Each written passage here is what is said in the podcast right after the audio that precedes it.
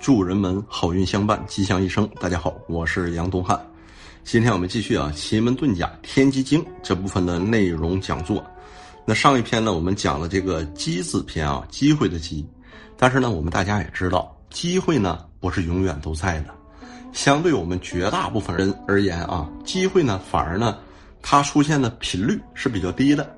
那大部分时间没有机会的时候，应该怎么办呢？那就涉及到本章的内容了啊，就要懂得藏、隐藏的这个藏啊。奇门遁甲呢，研究的那个是这个遁字啊，实际呢还有一个词语就叫遁藏啊。但是呢，咱们呢今天的主要内容啊，就是这个藏字。咱们看原文啊，藏，性有巧拙，可以伏藏。夫仁者必有勇，勇者不必有仁，智者能愚。愚者不必能治，故圣人识通，则见其巧而见其功；识痞，则见其拙而昧其迹。故孔明续曰：“太公八十，非不遇也，盖审其主焉。”呜呼！性命巧拙之时，识达行常之事，可以观变察机，运用五贼。所以然者，夫圣人，所以身中远照。不失机，观天料人，应时而作。故亦曰：知进退存亡而不失其正者，其为圣人乎？咱们呢，在讲第一章《阴府经》的时候呢，就说性有巧拙，可以伏藏。《天机经》呢这一段也讲藏，人要懂得藏，动物们也要懂得冬眠，尤其是在乱世的时候，韬光养晦。这种内敛的功夫很重要，不懂得藏，一下子可能啊就被摧毁了。所以呢，要缩小被打击面，要保证啊弱小的时候或者不是时机的时候，也能保住身家性命安全，那就要懂得藏，一定要有我们以前在讲乾卦的时候说过的那种智慧啊，潜龙勿用，遁世无闷，需要这样的修为。夫仁者，必有勇。这句话呢，意思说的很明白。仁者的勇气是自然而然就存在的，人的境界也绝对高于勇。仁包含了勇，但是呢，勇者不必有仁。勇敢的人呢，不一定有仁。仁是种的德行，有大勇；而勇呢，不一定有仁。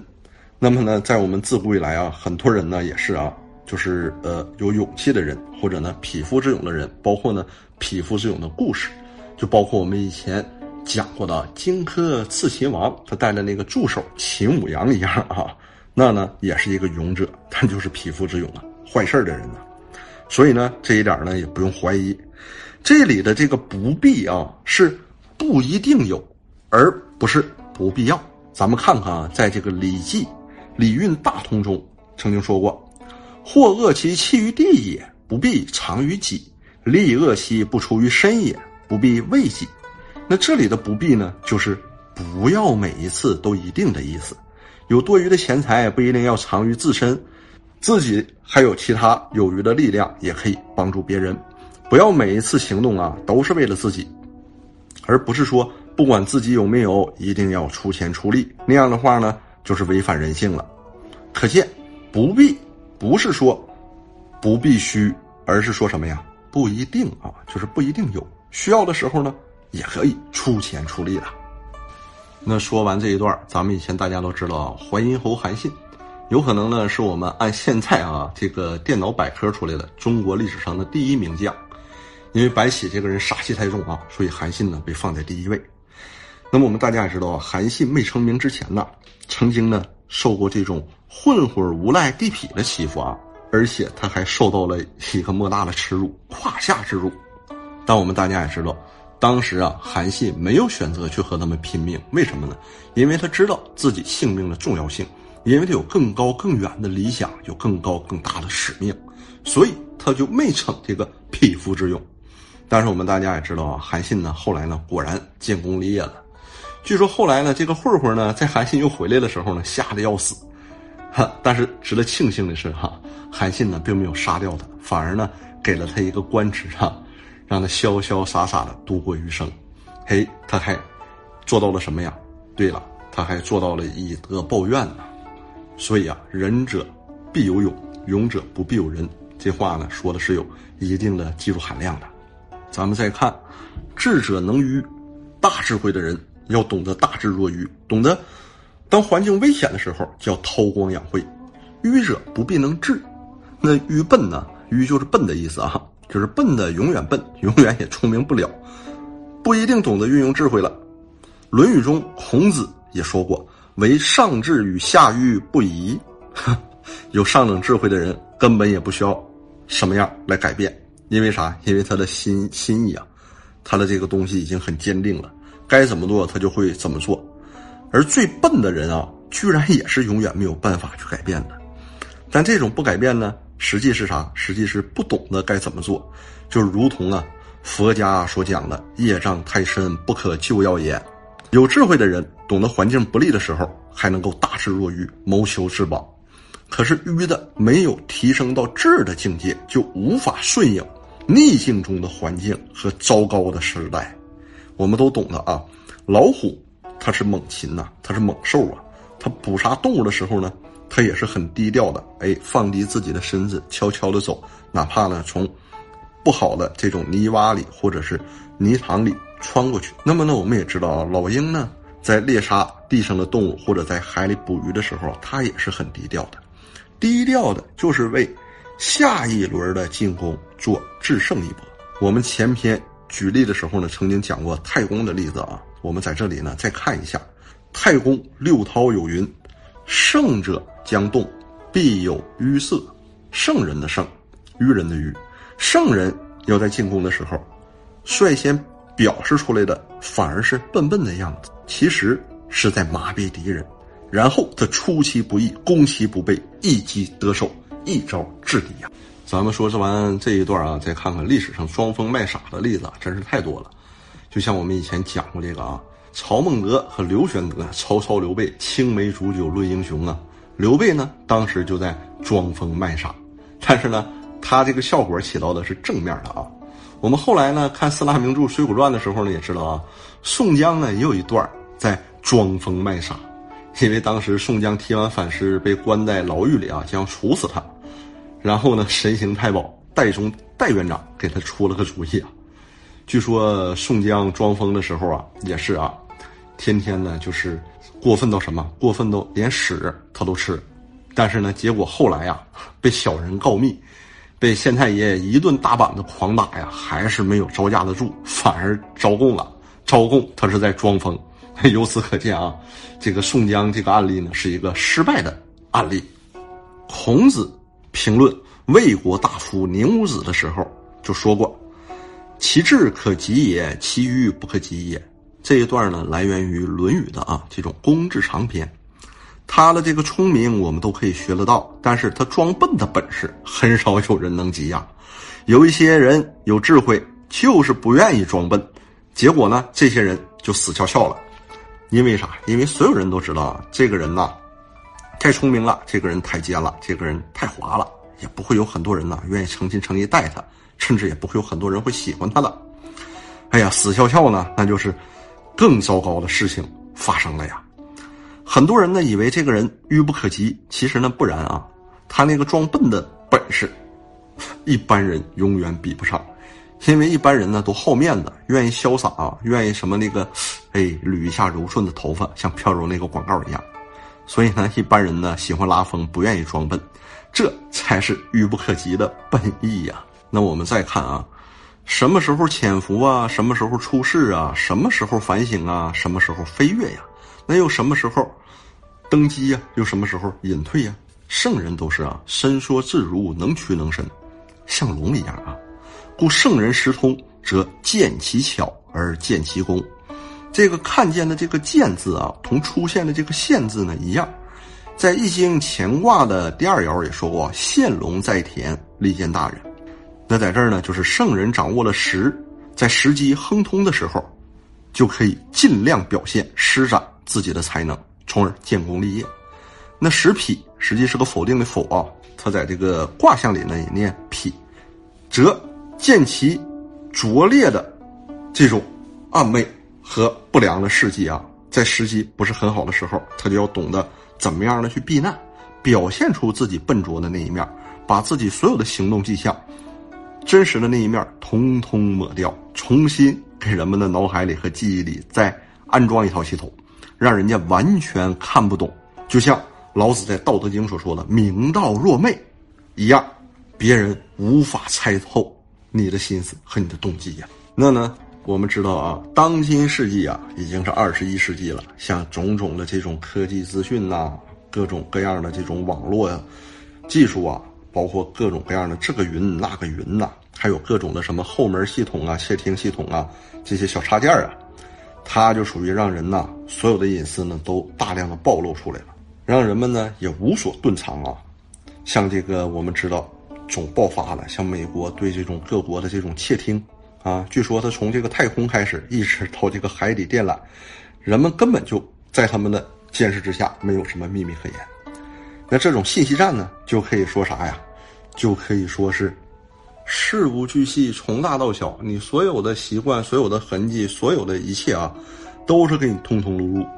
这你的一举一动，完全呢让人家清清楚楚。换句话说，以前那种大规模集结兵力啊，然后呢打大决战。这样的现象呢，可能以后啊，它就会有所转变了，不一定是和以前那个样子了。那所谓现在的战争啊，集中兵力导致的呢，可能就是集中杀伤和集中毁灭啊。甚至现在呀，如果作战的时候，我们都知道，大家看过这个什么海湾战争啊、科索沃战争啊，还有头些年美国打这打那的战争啊，这些大部队要移动的时候，根本他连藏的地方都没有啊，全暴露在美国的光天化日之下啊。全是变成了他们的活靶子呀，那么所以呢，当今这个世界呀，除了人心没有办法探测之外啊，实际呢，人心也有其他的办法。只要你是一个好同志，没有到那个境界，没有超越那个境地的时候啊，你也不会得到特殊的探测。所以，其他外在的东西有任何风吹草动，几乎呢都可以看得一清二楚了。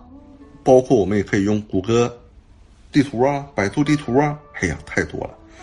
在这个时候，如果要求知己知彼，就要尽量想办法，在当下和未来的战争中，让人家完全没有办法探测到我们自己的秘密，完全要学会隐形的技巧，就是现在我们所说的隐形飞机呀，还有这个呃什么隐形的核潜艇啊，所有这些隐形的反雷达技术啊，也就是我们阴符经里面所讲的伏藏，不留任何一点迹象在外面。要让自己隐藏，还要想办法让对方最好不要隐藏，以便我们自己采取反制措施。那这种隐藏的技巧呢，就很重要了。不然，在当今这个世界上，你根本没有任何秘密可言，更不要讲军事机密、商业机密了，甚至个人隐私啊，都完全暴露了。我们也知道，这个门事件、那个门事件，就包括好莱坞，据说也爆发了数百个各种明星的门事件啊，什么门都有。啊，你懂的，包括我们以前啊，这个《孙子兵法》专门有一篇讲的是用剑篇，用剑之巧就是要无形胜有形。那只要你有形，那就同志，对不起，你暴露了，你可能就瞬间被彻底的消灭掉了。在我们这个世界，伏藏的技巧也是很重要的，甚至有些时候啊，伏藏呢，会出现在我们重要因素里的第一那个位置上。那这个伏藏啊，就是我们说的隐藏啊，就要耐得住寂寞呀。尤其呢，一些大人物们或者公众人物们，既要与时俱进，又要学会隐藏的技巧，要不然他们天天暴露在光天化日之下，所有的荧光灯下，所有的狗仔队和小报记者的监视之下。那《孙子兵法》的虚实篇中也说过啊：“行兵之极，至于无形，无形则身坚不能溃，智者不能谋啊。”孙子他老人家的智慧穿透千古，为了切身的利害，就要懂得藏。像台湾的有一个知名的学者叫李敖，李敖呢，要是不在节目当中啊显示了一手，谈论了一下《易经》，也没有人知道他到底对《易经》这个东西学的怎么样啊，精不精通。所以呢，也要懂得藏拙呀。据说呢，《春秋繁露》啊，在这一段里就说过：“藏其形而见其光，有实际的影响就好。”为什么一定要露呢？真人是不露相的，那假人呢，才半瓶水到处晃悠啊。时通的时候，哎，这是属于时通有机会，就是见其巧而见其功了，大展所长。那时否的时候，刚才我们读过这个叫时痞啊，就是见其夺而昧其机呀，装笨。任何东西都要统统的藏掉，不留任何线索，让别人根本看不出来。故孔明续曰：“太公八十，非不遇也，盖审其主焉。”这是说，当时诸葛孔明也给《阴府经》我们的这个作品啊写过序，但是这个呢，咱们确实啊无从这个按照这个科学或者按照这个历史和考古的角度去考证它。也可能呢，这是《天机经》的作者呢给自己撑门面用的。诸葛孔明，我们大家知道啊，那是据说上千年才出一个的人物啊啊，他的名声啊绝对了，在我们所有中国的历史当中，所有的名著当中啊，智慧第一的代表性人物就是他了。那其实呢，在某一方面来来讲啊，他老人家呢也是一个失败者，不是成功者。为啥呢？因为他老人家呢是。不是说见机行事啊，而是啥？而是逆天而行啊！那这里太公八十，姜子牙大器晚成，非不遇也，盖审其主焉。姜太公文韬武略，怎么到了那么老才会遇到周文王呢？哈哈，因为没有遇到知音呢，也不能迁就那些笨老板，更不能退而求其次，降低自己的档次和品位。没碰到真主，没碰到好同志，就好像我们禅宗啊。五祖弘忍主持了一辈子道场，到最后才找到了在旁边旁听的那个衣钵传人慧能。那要是神秀的话呢，可能就后头就变成生锈了。没有办法，这就是人生的这种遇呀。很多人怀才不遇，没有碰到好时代。还有呢，据说呀，绝大部分的人啊，百分之八十都会被这个时代，即使你碰上了，他也都会被埋没掉啊。这个也符合二零八零法则啊。大部分有才华的人，都是可能会被埋没掉的，少部分的人可能才会建功立业啊。那姜子牙在闯荡天下的时候，他也是不一样，跑到殷朝的朝歌城等待过这种时机机遇吗？还有，也不是说他老人家没有遇的机会啊，他是经过这种审慎的考量，谁才是值得辅佐的？哈哈。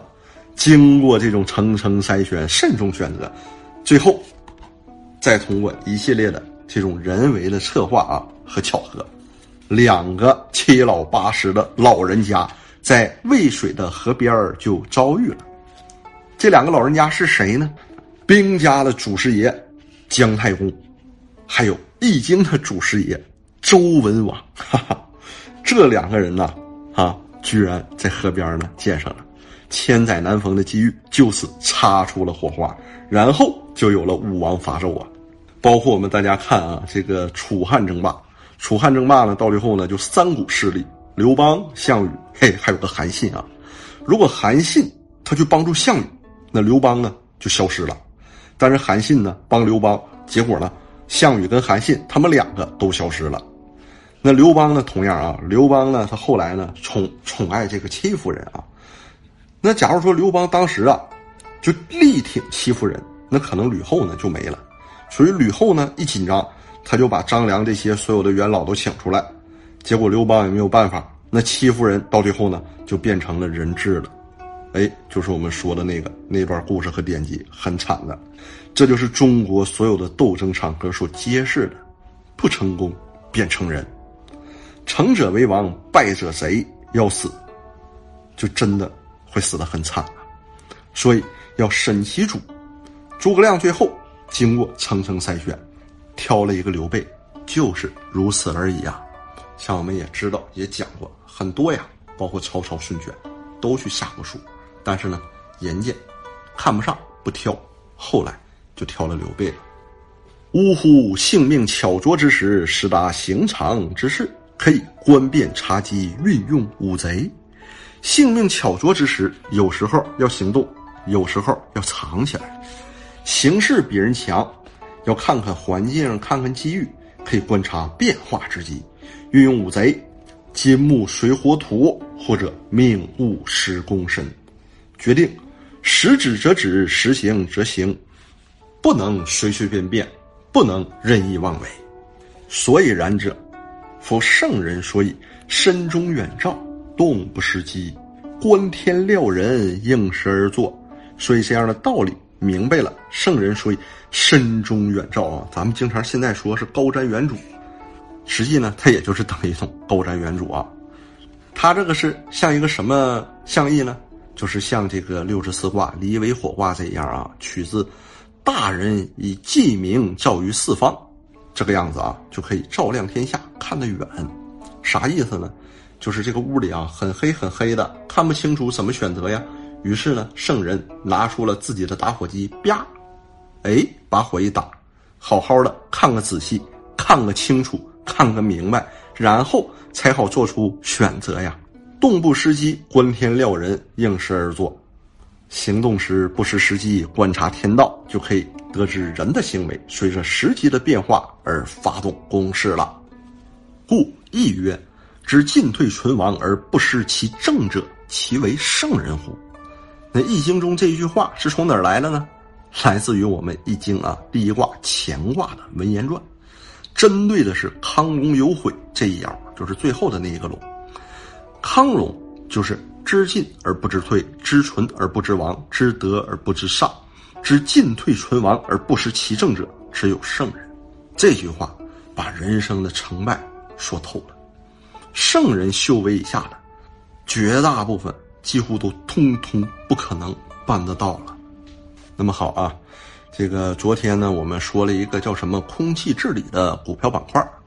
哎，空气治理这个股票板块啊，这个龙源技术和飞达环保啊，果然又涨了。龙源技术呢，可能涨停了，但是呢，告诉朋友们的是呢，本人呢已经卖了，呃，还有一点点准备明天就卖。所以呢，即使有发点小财的朋友们呢，明天也可以适当撤退了。也祝愿朋友们呢都能发财，啊，那么好啊，欢迎朋友们给我们留言，也欢迎朋友们帮助我们转发，更欢迎朋友们关注我们的微信公众账号“预测大师”。谢谢朋友们，我是杨东汉，咱们下期再见。